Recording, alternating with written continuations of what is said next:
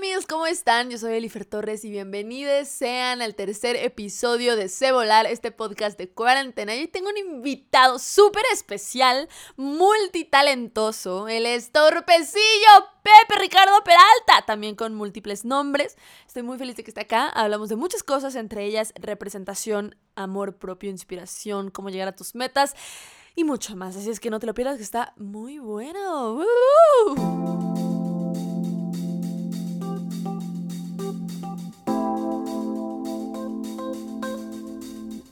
Esto es Cebola con Elifer Torres.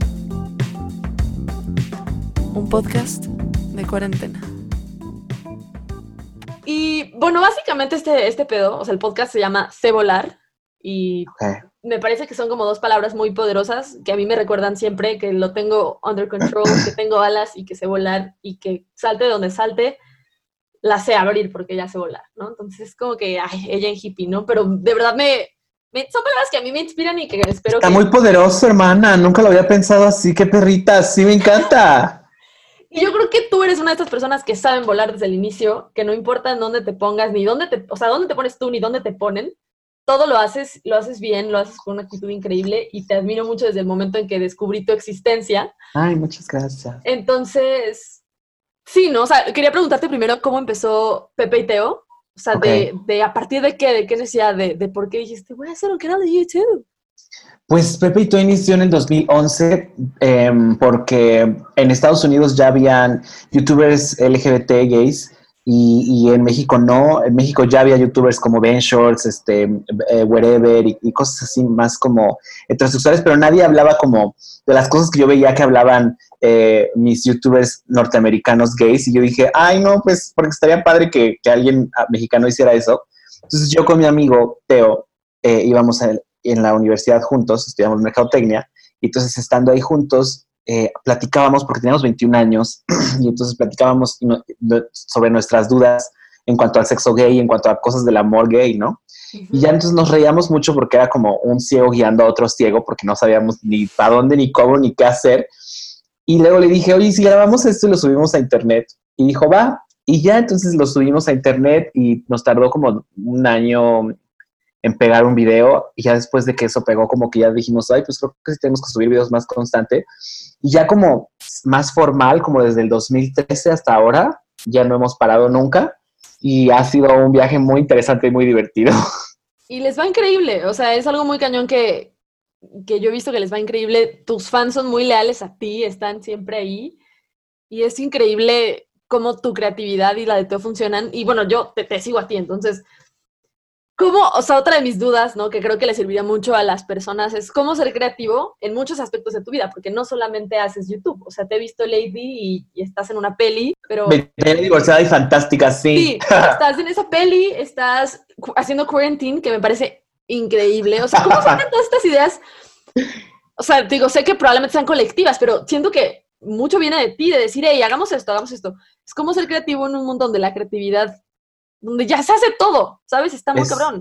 está cabrón, está cabrón. Fíjate que, ay, mis seguidores ya, están, ya han de estar altos, pero es que es la verdad. Yo tuve un tipo de educación eh, diferente a la de muchos eh, en México, porque mi mamá es como, eh, siempre iba como a clases de Reiki, de meditación y de autoconocimiento y de autoayuda y así. Entonces yo desde chiquito como que fui, fui escuchando todo eso y en lugar de nutrirme de, digamos, la la religión católica o algunas otras cosas, me nutrí de todo esto. Entonces, muchas de estas eh, enseñanzas medio New Age son enfocadas a, crear, a, encontrar qué es lo que haces y cómo potenciar eso, ¿no? Y hacerlo todavía más grande.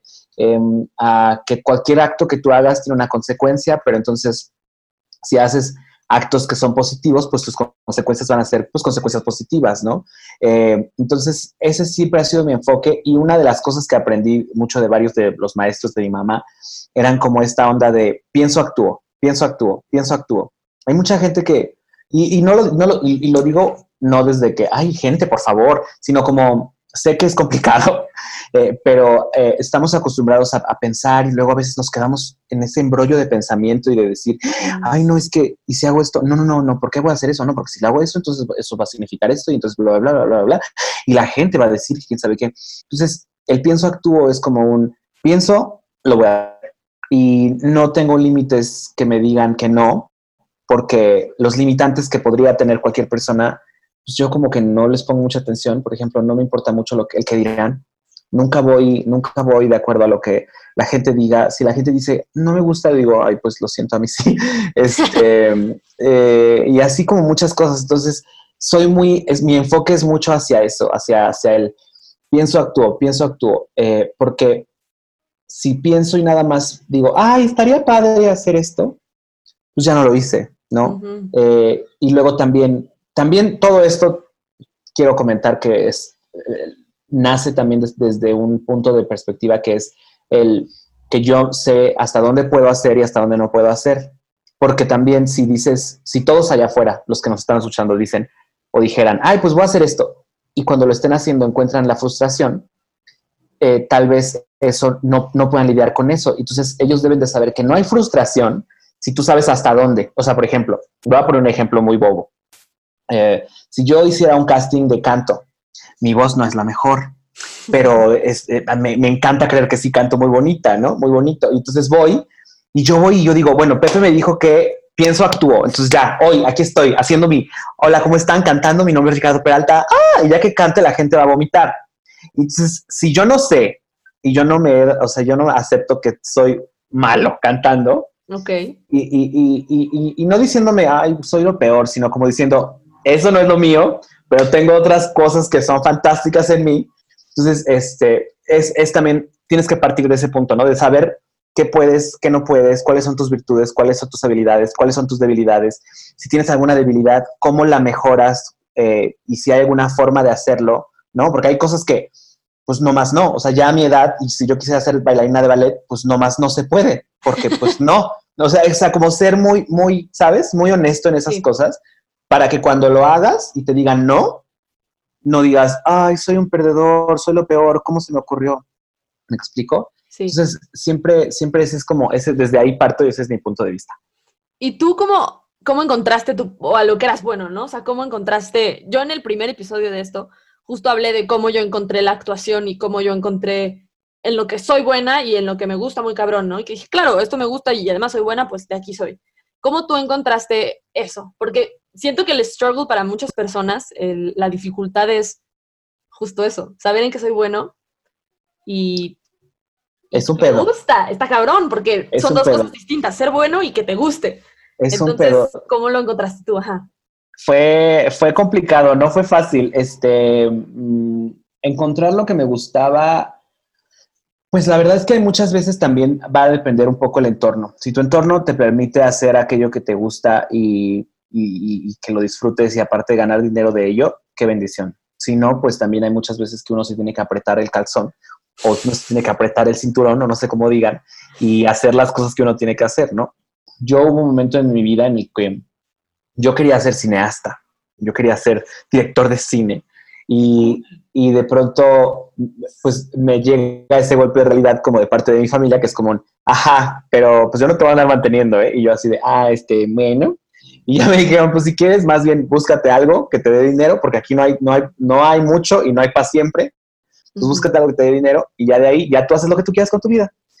Y como al mismo tiempo también era esta onda de ser gay, y el ser gay, eh, pues también influye mucho en esta situación de, de que no puedes hacer muchas cosas por tu cuenta porque dependes de tus padres y entonces pues tampoco los quieres hacer enojar porque no quieres que te corran de tu casa y este tipo de cosas. Entonces como que uno como gay creo que se va, se va, va adaptando a decir, pues ahorita no, mira, paciencia, paciencia, al rato llegará el momento, habrá un momento para todo, todo bien. Y entonces otra de mis motivantes en la vida fue como justo hacer las cosas por mí y porque así mi mamá siempre me enseñó como esta onda de, pues yo no te voy, me decía esto siempre, creo que a muchos mexicanos también les dicen esto, como de, yo no te voy a dejar herencia, ¿eh? O sea, es tú lo que tú hagas, ¿eh? Y yo así de, ¡ay, pinche vieja! ya sabes. Pues me voy a buscar un sugar daddy entonces. Y, y, y entonces como que siempre tenía eso, entonces yo dije, bueno, pues ya entonces tengo que hacer algo, algo mío y ya de ahí ver qué, qué me gusta hacer. Entonces empecé a trabajar en un mundo godín que era muy gris y no me gustaba.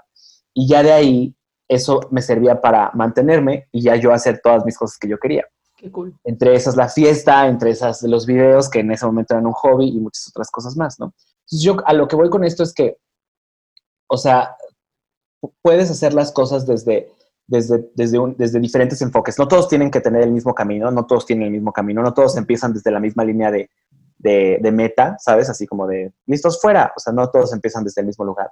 Pero, pero tienes que saber es muy importante saber qué sí puedes hacer, qué no puedes hacer. Si no lo puedes hacer, cómo puedes lograrlo. Y si sigue habiendo muchos, muchos, muchos impedimentos, pues ve poco a poco. Algo que me enseñaron muy cabrón era, tienes una meta gigante, que es, no sé, voy a inventar un... Eh, salir en, en, en, Betty New York, salir en Betty New York, está hasta allá mi meta, ¿no? Sí. Pero de aquí a allá, ¿qué puedo hacer para, para que cuando llegue el momento de que yo salga en Betty en New York, lo logre, ¿sabes? porque sé que si yo ahorita voy y les digo, hola, quiero salir en Betty New York, me van a decir, a ver, ¿y qué sabes hacer? Y yo voy a decir nada. Entonces, no es el tiempo, ¿no? pero, pero si esa es mi meta más grande, llegar hasta allá y salir al lado de Elifer Torres en Betty New York, pues tengo que, tengo que hacer muchas cositas antes de, ese, de, esa, gran, de esa gran meta. Y, este, y así, así es como hago todo, toda mi vida, sí. Está increíble. No sé si lo respondí, tu pregunta. Sí, no, 100%, 100%. Creo que esa es la forma en la que yo también lo hago. Y, muy locamente nunca pienso, pienso más en el camino que en la meta. Ajá, o sea, digo, me la estoy pasando de huevos, estoy aprendiendo a actuar mejor, estoy descubriendo este mundo, estoy conociendo a estas personas. Del lo, el proyecto que sigue, nunca sé cuál va a ser. O sea, yo estoy leyendo cosas, estudiando cosas, me mandan cosas y es como, güey, no sé cuál de estos 10 que he leído o que he audicionado va a ser, pero para el que sea estoy lista, ¿sabes? Porque, porque cada uno le, le doy su trip, ¿no? Entonces yo también lo hago igual que tú y, qué chingón porque creo que es algo que no, de lo que no se había hablado en este podcast antes y eso está chido. No nos enseñan. Sí, sí, sí. Es como solito tú vas viendo y dices, ah, pues por aquí o por allá y así. Te iba a preguntar también, ahorita hablaste un poco de, de, todo lo que fue también, además, ser, o sea, siendo gay, como fue toda la experiencia, ¿no? Algo que le pregunté a Joaquín y que me pregunto a mí misma y que le he preguntado, a, o sea, que está planeado para preguntarles a, a todos, es como, ¿Cómo ser tú en un mundo que juzga todo? Para ti, ¿cómo fue el, el, ser tú, literal? Porque tú eres, tú eres, punto. O sea, tú eres, o sea, yo te digo, es que esta persona es libre y es muy chida. Entonces, ¿cómo llegaste a ese pues punto de ser y que te valga más las, los demás y las demás y sus percepciones? Pues creo que también sí, sí, sí, sí tienen mucho, mucho, mucho, mucho que ver que sí me dijeron todo el tiempo que yo que no, que no me importara lo que dijera la gente. Entonces, toda mi vida nunca me ha importado el que dirán. Em, tampoco he sido una persona que, que trate de buscar la, la, aprobación de las personas. Entonces, porque luego a veces también el, buscar la aprobación de alguien o de algo te hace a ti como decir, ah, este, pues me voy a limitar en esto para que me aprueben un poquito aquí o me voy a limitar en esto para que me aprueben un poquito acá. Eh, yo sé que tú también eres una, una, una, mujer, aparte de bellísima, eres, eres morena. Y ser moreno en México es un tema, ¿no? Desde que somos chiquitos, es como que yo me acuerdo desde que yo era chiquito, era como eh, comentarios que dicen todo el tiempo que están ahí, que están ahí, que están ahí. Entonces es muy interesante porque en mi, en un punto de, en mi modo de ver las cosas es, yo tenía de dos, ya sea por ser moreno o por ser eh, afeminado con las manitas así, que me juntaba con las niñas o decir, ok, este, no puedo enfocarme en todo lo que digan todos y cada uno de ustedes, tíos, primos, compañeros del salón, este, amigos de mi mamá, amigos de mi papá, este, ¿sabes? Porque si, si lo hago, me voy a desgastar a mí y, me, es un desgaste y es un, es un estar cuidando, cuidando la apariencia, cuidando, cuidando, y que también lo, lo intenté por, por, por varios tiempos, pero justo al hacerlo te das cuenta que pues que es desgastante porque estás cuidando una apariencia, estás cuidando una, estás cuidándote en ciertas formas por el que dirán, tratas de ser más, este, hacer cosas para que te acepten de alguna forma y vean que no eres tan gay o que no eres tan moreno o que, ¿sabes? No, soy tan... De verdad, no soy tan moreno, mírenme nada más, soy rubia. para la gente que está escuchando el podcast es que ahorita tengo el pelo rubio.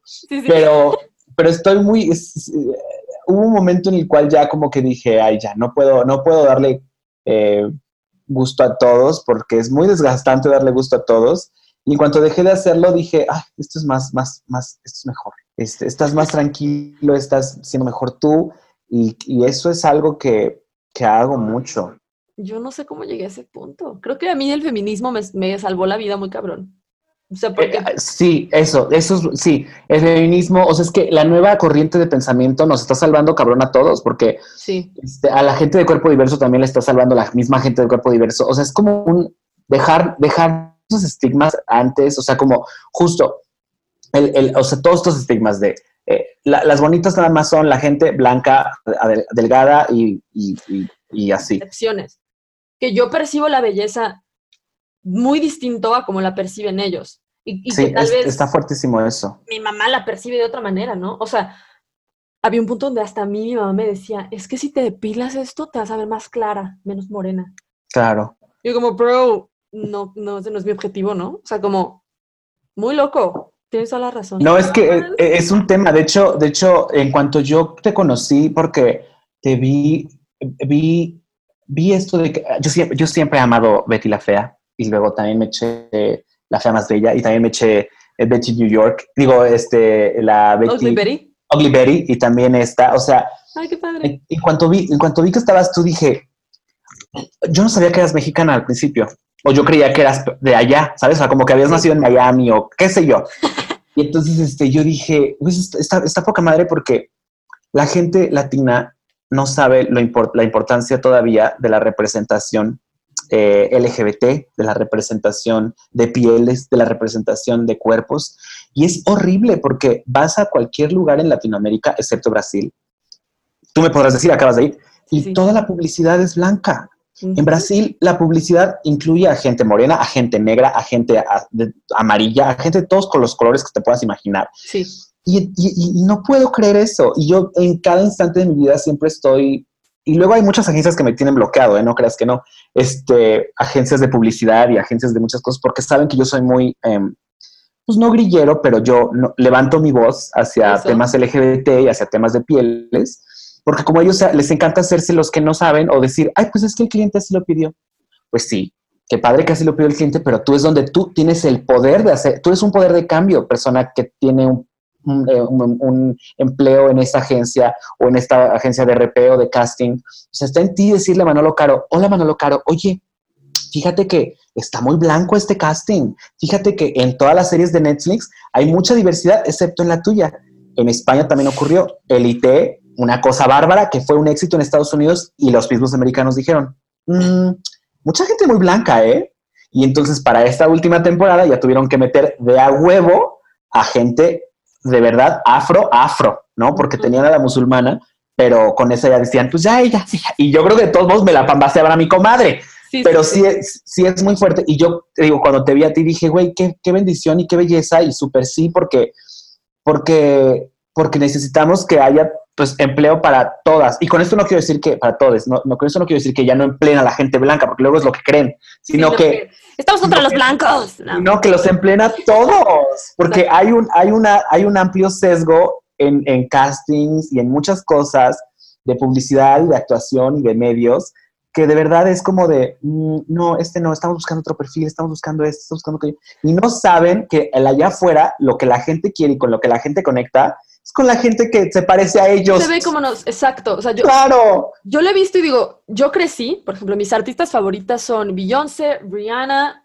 y que, que Yes. tienen en común que son morenas y que tenían afro en su tiempo. Y que entonces, ¿por qué yo las amaba tanto? Porque me veía un poco más parecida a ellas que a Ya Britney. cualquier nombre, exacto, que a cualquier Claro. nombre que hubiera yo conocido en Latinoamérica, porque todas las estrellas latinoamericanas eran mujeres blancas, delgadas, lacias, y yo no me sentía ellas. Y durante Claro. un tiempo de mi vida no me sentía bonita. Entonces, cuando llega Betty a mis manos, digo, a huevo. Si no soy bonita, entonces soy fea.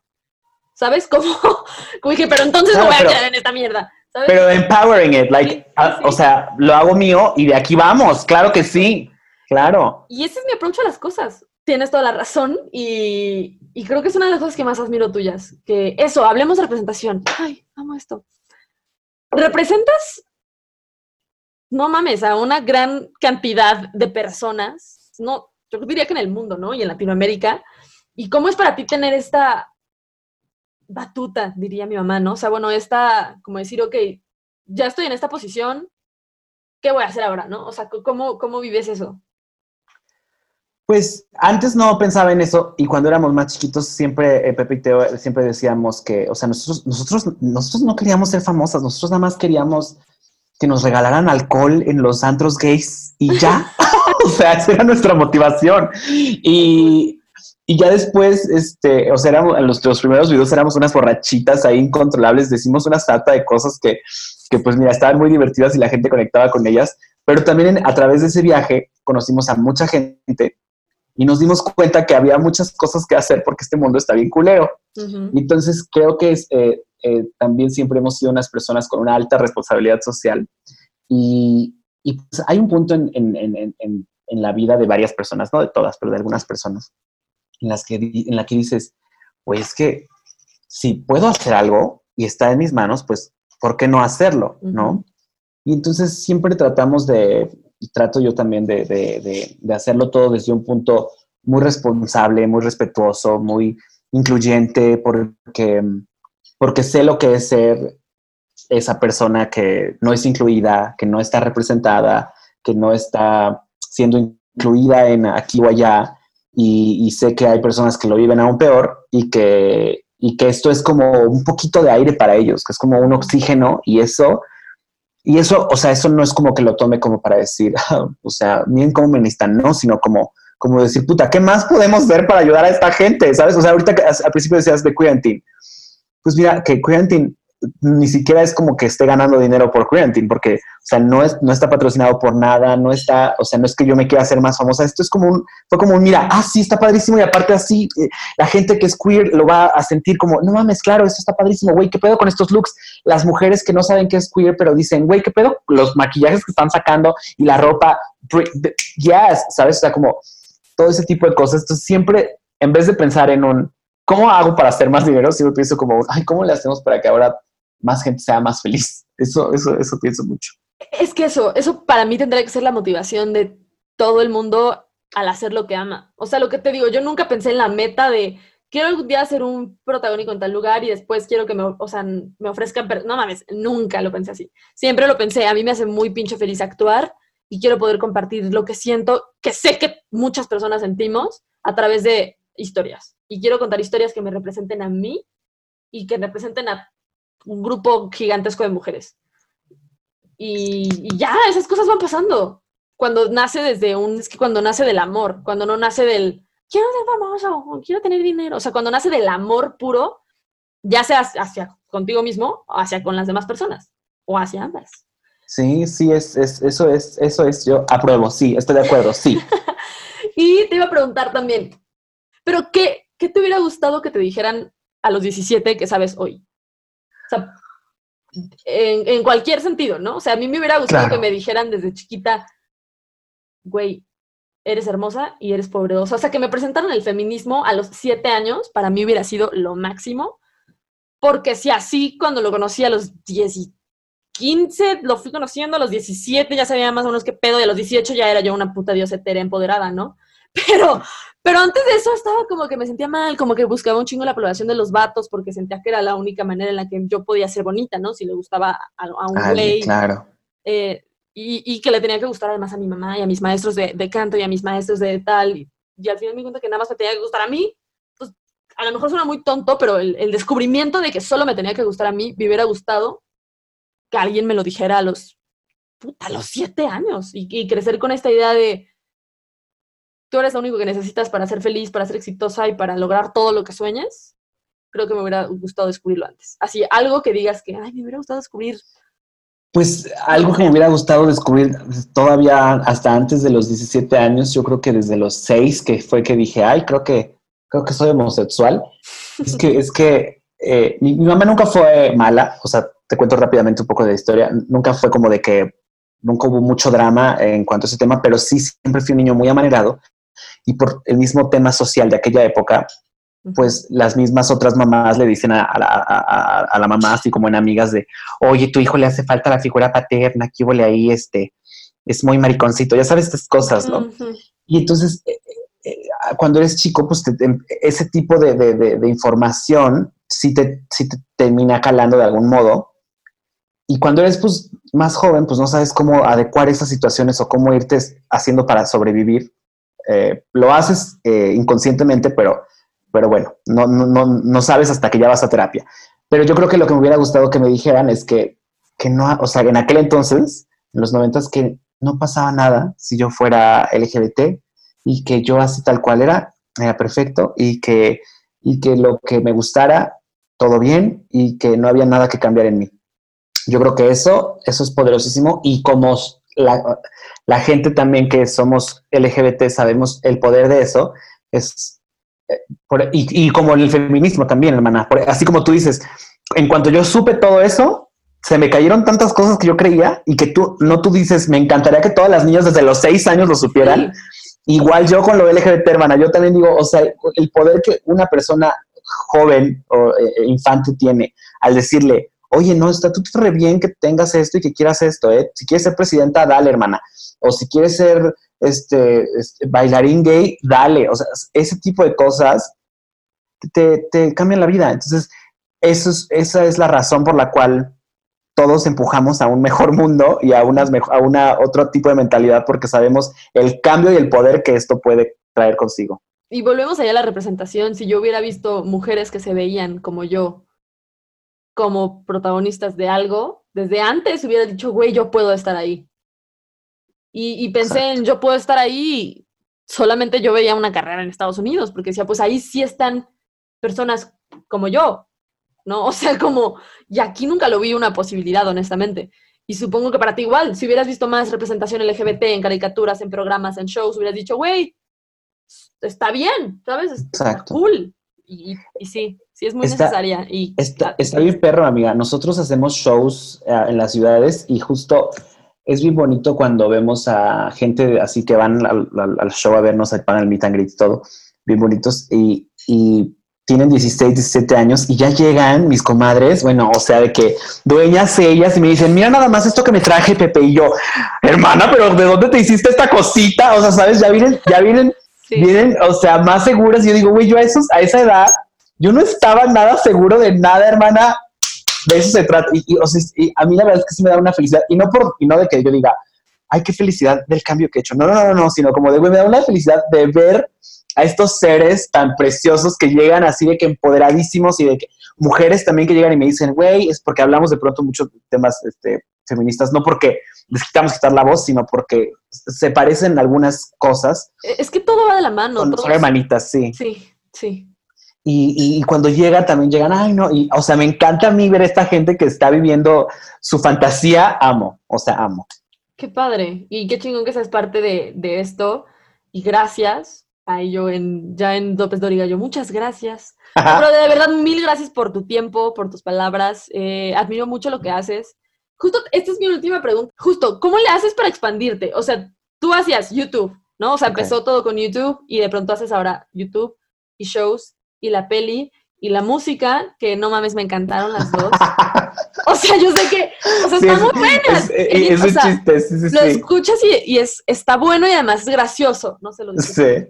Entonces, y, y un libro. El libro, sí. Y entonces como que, wow, es, eres multitalentoso, son multitalentosos, como que se expandieron a, a todo. Entonces, no sé si nace desde algo que, que, a mí me gusta pensar, hasta lo anoté aquí porque no se me olvida. Este pensamiento de, ¿puedo hacerlo todo?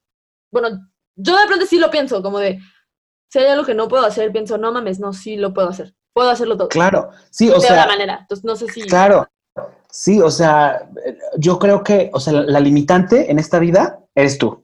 O sea, de cada quien, la vida de cada quien, el que se limita a sí mismo es uno mismo. O sea, al principio les decía que es importante reconocer, o sea, en qué son buenos, en qué no son buenos, en qué les falta, para que trabajen en ello, pero, ajá, justamente si trabajas en ello, pues ya no tienes limitantes, ¿no? Eh, eh, y el primer limitante que tenemos todos somos nosotros mismos. ¿Por qué? Porque siempre nos decimos, nos creemos eso que nos dijeron en algún momento de no somos suficientes, no estamos bien, no sabemos, cuando tu, mamá te decía, cállate, tú no sabes, y te la crees, o sea, mil cosas. Entonces, la primera limitante que tenemos somos nosotros mismos. En cuanto nos quitamos ese velo y ya decimos, ah, pues puedo hacerlo todo, te encuentras que no hay limitantes. Y otra de las cosas que también me he dado cuenta es que, o sea, nosotros siempre, yo ¿alguna vez vieron, viste esa película de Sí, de Jim Carrey? Sí. Yo siempre digo que sí a todo. Y entonces, este, ¿por qué? Porque, porque no tengo miedo. Y entonces eh, hay mucha gente que cuando, no sé, si, si le dices, oye, nos aventamos del paracaídas, ay, no, pero es que ¿por qué? Y si están en su mente y bla, bla, bla. Entonces, el decir que sí algo, pues no va a pasar nada, vas a aprender algo. O sea, cuando escribió el libro, o escribimos el libro, fue como de, ¿qué? O sea, por supuesto que por, por un momento pasó por mi mente de, y yo escribiendo un libro, ay, creo que como que voy a hacer, yo, ¿por qué? Pues que Octavio Paso, ¿qué onda, no? Pero después dices, pues sí, sí, pues si lo quieren que haga, pues lo hago, lo hacemos y algo aprendemos, ¿no? Que, a ver, hagamos una canción, ay, pues sí, hagámoslo, o sea, hagamos un reality, ah, pues sí, hagámoslo. O sea, no te quita nada más que aprender y, y creo que esa, esa es una cosa. Y la otra es que sí también eh, tengo, y yo creo que tú también lo tienes, y, si, y, y- y lo sé, y si, y si no, súper tenlo, porque tú también me representas a mi hermana, porque necesitamos más gente morena en el poder.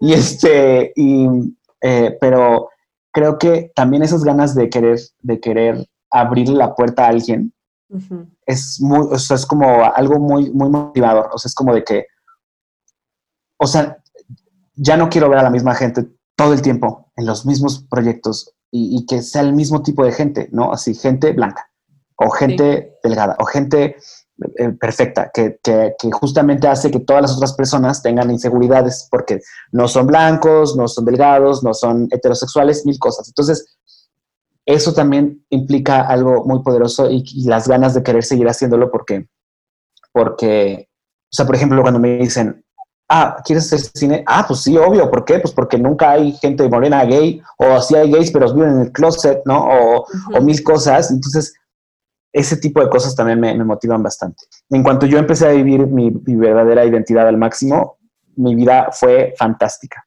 Qué hermoso. Real. O sea, no mames, es de los de las cosas que a mí más me hacen feliz ser poder, o sea, poder ser yo sin ningún miedo límite a lo que soy y a lo que pienso y a hablar y a veces pues, no sé, a veces no sé, no ya no ya no tengo miedo. El otro día escuchaba a Kate del Castillo que dijo como que ya no le tengo miedo a nada y yo dije, ay, ajá. Pero dije, no mames, sí le creo. O sea, Sí. Güey, qué chingón llegar a ese punto de, de decir, no le tengo miedo a nada, solo yo. Ajá. Pues ya, eso, eso era. Muchas gracias, neta, Gracias por compartirnos un poco de tu experiencia de vida y que eso nos, nos sirva a todos, porque obviamente yo también aprendí mucho de ti. Te digo que te admiro muy cabrón y me gusta mucho lo que haces. Eh, sigan a, bueno, Ricardo Peralta, alias Pepe, de Pepe y Teo. Síganos en. YouTube, en todas sus redes sociales. Dínoslas, por favor. Ay, este Pepe y Teo en todos lados y en algunos lugares me llamo Torpecillo y en otros Ricardo Peralta. Ay, no sé, búsquele. Ay, búsquenle. Pero también- es muy divertido. También sigan a mi comadre, la amo. Se la van a pasar muy bien. Yo me la paso increíble. Eh, er- eres de mis personas favoritas en mi Instagram, te lo prometo. Ah. Y hoy voy a ver el final de Quarantine. Ay, mañana, mañana, es mañana. Ay, yo pensé que era hoy. No, ya lo estoy editando, hermana, ya lo estoy editando. Pues bueno, muchas gracias. Eh, Gracias a ti. ¿Algo que quieras agregar al final, así como una frase de esas inspiradoras? No, pues que los No. amo, amigues, los amo. Crean en ustedes tanto como yo creo en ustedes, amigues, las amo. Ah. Y pues bueno, esto llegó a su fin. Muchas gracias. Después grabo el final. Adiós. Muchas gracias. Gracias a ti, belleza. Pues este es el final grabado. Muchas gracias, amigues, por darse el tiempo de escuchar este podcast. Él fue Ricardo Peralta, arroba torpecillo en Instagram. Síganlo y yo soy arroba Elifer Torres, Elifer con Y. Nos vemos la próxima semana y acuérdate que todo es posible para las personas que creen en sí mismas.